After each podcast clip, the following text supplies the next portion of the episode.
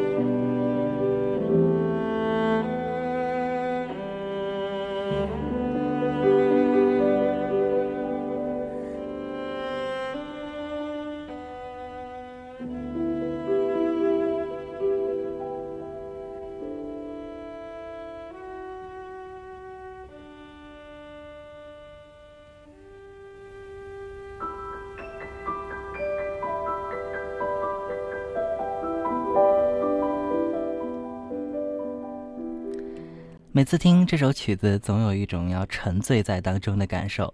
这是来自圣桑非常知名的作品《天鹅》。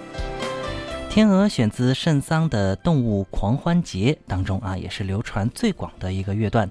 那圣桑呢，其实并不像其他的一些作曲家哈，往往呢在做一些跟动物有关的音乐的时候，会去进行各种模仿，比如说模仿动物的叫声呐，啊，模仿动物的步态呀，等神情啊等等，而是比较呃。愿意去表现，呃，动物本身固有的一种美和人们对它所做出的一种美学评价。